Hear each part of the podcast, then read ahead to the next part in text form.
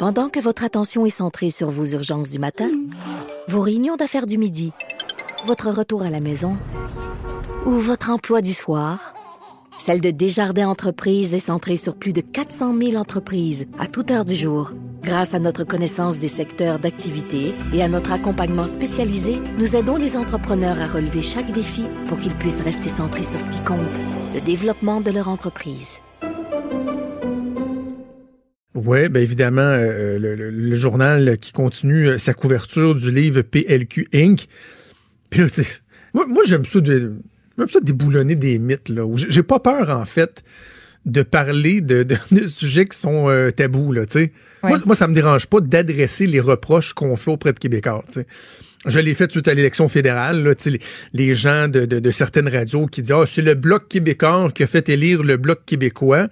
Alors que d'un côté, eux autres disent Hey, en tout cas, euh, à Québec, là, si le monde y vote à des culs puis conservateurs, là, arrêtez de dire que c'est parce qu'on leur bourre le crâne. Les gens sont plus intelligents que ça, sont capables d'avoir leur propre jugement, mais c'est drôle.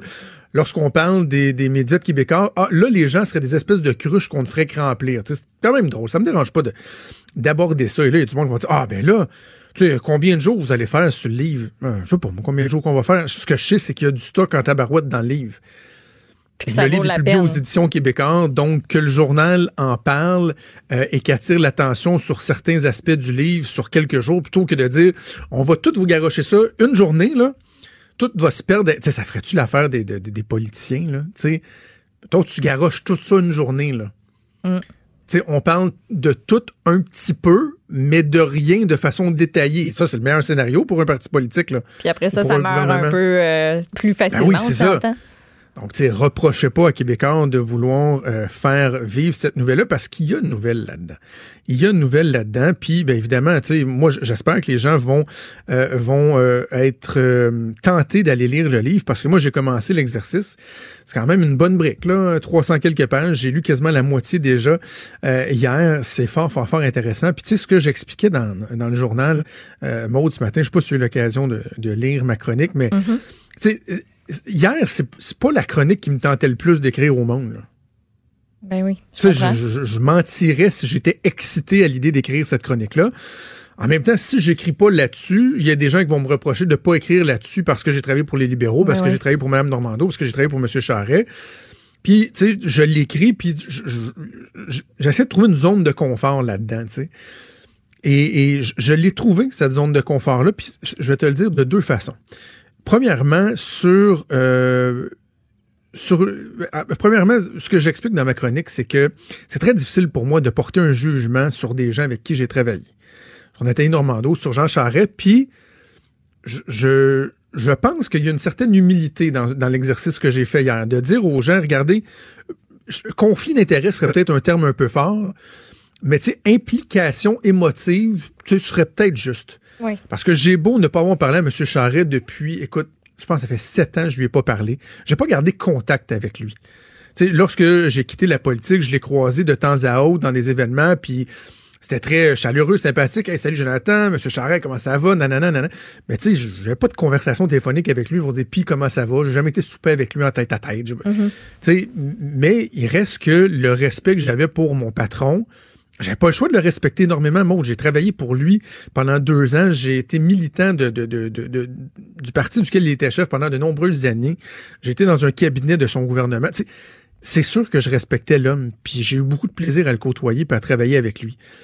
Euh, même chose pour Nathalie Normando. Tu sais, je disais à Richard tantôt, pendant presque trois, trois ans et demi, quatre ans, j'étais avec elle à tous les jours. J'ai beau pouvoir dire que moi, j'étais pas impliqué dans les réunions où, par exemple, on parlait d'octroi de contrat, des trucs comme ça, que je peux pas savoir ce qui se passait derrière des portes closes.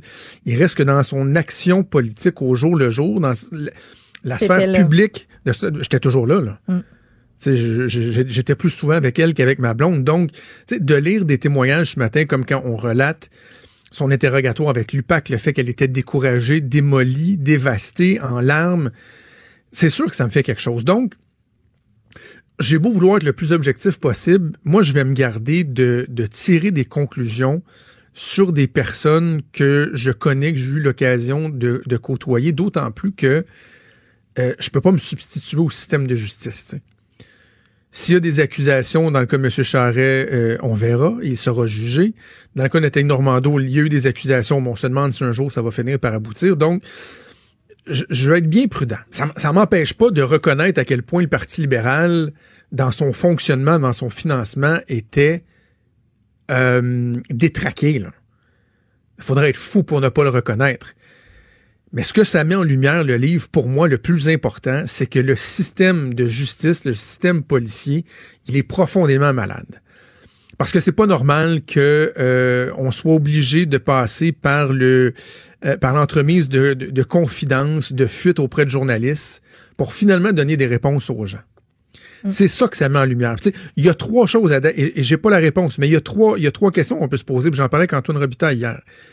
Euh, Est-ce que le fardeau de preuve est trop difficile pour nos policiers, pour le système de justice?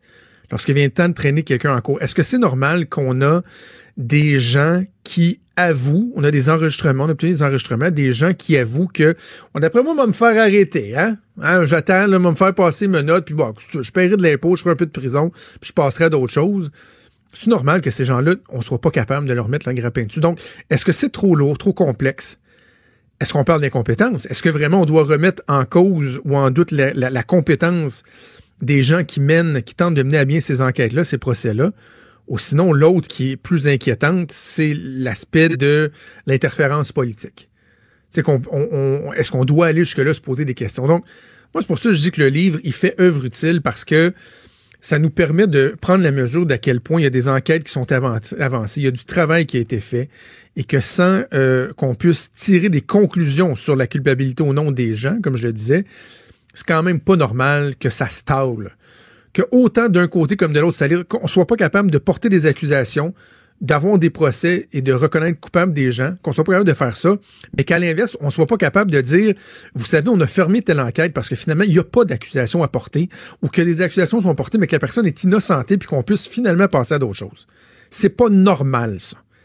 Et c'est pas normal que ça prenne des journalistes qui font un excellent travail pour finalement euh, nous jeter un éclairage sur tout ça, sur tout ce système-là. Première chose.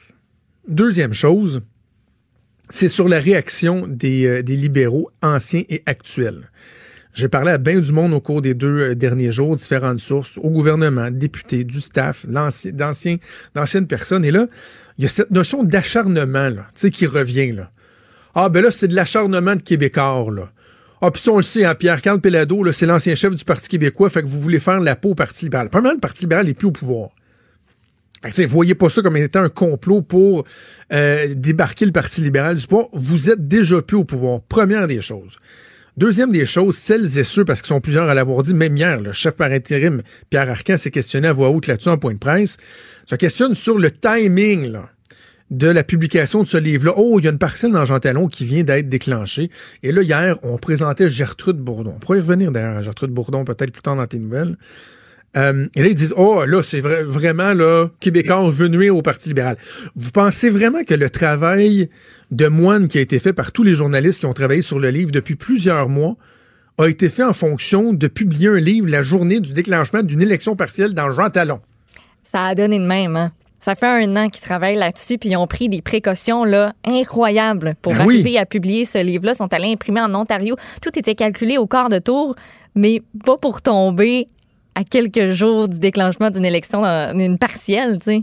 Mais Ça a pas rapport. Puis, ça a commencé même av- avant que euh, le député qui était là avant annonce qu'il se retirait. Ben oui, ben oui, absolument, avant que Sébastien aucun Proulx, rapport. euh, s'en aille. Là. Tu sais, Donc, il y a des limites à tomber dans la paranoïa et la théorie de, de- de conspiration. Et je terminerai en disant ceci. C'est un message que je lance là. Mes, euh, mes anciens amis libéraux, mes anciens collègues libéraux. J'ai encore des amis là-dedans, il y a du bien bon monde. Mais je, vais dire ceci, bon. Vous pouvez ne pas aimer le procédé. C'est-à-dire, Québécois décide de publier un livre dans ses éditions et évidemment va faire un certain millage avec ça. Comme je le disais tantôt, on garochera pas tout ça en une seule journée. Oui, on va en parler pendant quelques jours parce qu'il y a plusieurs éléments, il y a plusieurs angles différents abordés. Vous pouvez ne pas aimer le procédé, ne pas aimer le fait que vous soyez, votre partie soit en une du journal euh, pendant quelques jours. Je sais pas combien de temps ça va durer. Ça, c'est une chose, vous avez le droit. Par contre, de tout mettre sur le dos, par exemple, du passé péquiste de Pierre-Carl Pelado. Euh, écoutez, là, c'est pas de la faute à Pierre-Carl Pelado s'il y a eu une commission d'enquête, la commission Bastarache, sur le lien entre le financement politique du Parti libéral et la nomination des juges. PKP n'a rien à voir là-dedans. C'est pas de la faute à M. Pelado s'il y a eu la commission Charbonneau qui s'est penchée sur la collusion, la corruption dans euh, la construction au Québec qui s'est passé, tiens, bizarrement, à l'époque des libéraux. C'est pas la faute à Pierre-Carl Pelado s'il y a une trollée d'enquêtes qui sont menées par la police, qu'on peut reprocher le, fait, comme je l'ai fait tantôt, que ces enquêtes-là piétinent, qu'on n'est pas capable de débloquer, mais c'est toujours bien pas de Pierre-Carl Pelado qui a ordonné ces enquêtes-là, qui a ordonné les perquisitions, etc. Fait c'est bien le fun d'essayer de casser du sucre sur le dos de Québécois, puis de euh, véhiculer vos frustrations là euh, en disant oh c'est ça c'est québécois c'est PKP mais la première personne à blâmer pour ce qui vous arrive en ce moment là la première personne c'est une personne morale. C'est le Parti libéral du Québec. Vous avez juste vous à blâmer. Et ça m'écœure que vous soyez pas capable de faire cette introspection là nécessaire de dire on a arraché en bol au cours des dernières années. On s'est à la limite couvert de ridicule. On a sali des dizaines et des dizaines de personnes, voire des centaines de personnes, inutilement. Des militants, du staff politique, des députés qui avaient rien à voir avec les magouilles qu'ils pouvaient avoir à l'interne du Parti libéral du Québec, peu importe qui était responsable de ces magouilles-là. Vous avez sali des gens qui ont été fiers de travailler pour le PLQ, de militer pour le PLQ, qui aujourd'hui ont envie de rentrer dans le dessous du tapis lorsqu'on leur parle de leur passé libéral. Ça, je m'excuse, mais c'est pas de la faute à Pierre-Carl Pelado. Ça, c'est clair, ça. Revenez-en, faites un peu d'introspection, acceptez le fait que vous avez merdé pendant des années, que vous avez cochonné un système et qu'aujourd'hui vous en payez le prix. On va faire une pause, merci.